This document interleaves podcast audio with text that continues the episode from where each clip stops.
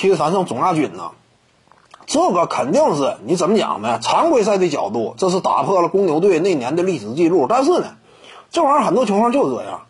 那行百里者半九十。如果说你啊常规赛达到的高度很高，但是最终呢没有完成登顶的话呢，那在这种遗憾的映衬之下，那整体也就不行了。因为一般来讲都是历史之上都这样，你整个过程呢打得再漂亮，最终呢你拿了个银牌，那就差多了。之前所有东西几乎毁于一旦，很多情况都是这样。这个不光局限在体育领域。甚至就包括在很多其他方面，通常都是啥呢？正面的这些东西你做的再多，只要有一个负面，正面这些全都压住。很多时候它也是这样。那竞技体育赛场之上更是如此，通常都是赢家通吃的。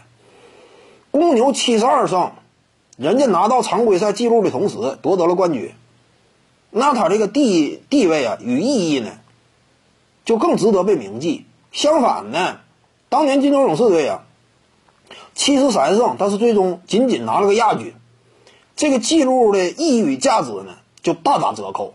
你至于勇士队这批球员，心中也是，仅仅拿个常规赛记录也不行，你最终折到折到那儿了，那这个价值就非常有限了。现在怎么讲呢？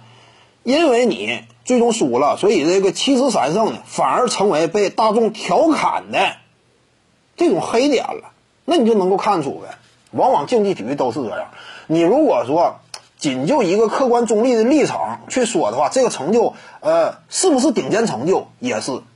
你常规赛角度，其他球队也没能做到这点呢。但是至于这支球队而言呢，于广大球迷的角度而言呢，这个赛季总体而言还是失败的。因为看你的目标是什么。当时的勇士队目标是争冠，最终没做到，没有实现这个目标。而那一年的公牛队呢，他的目标也是争冠，最终做到了，捎带手。完成了七十二胜的记录，对不对？这个就不太一样。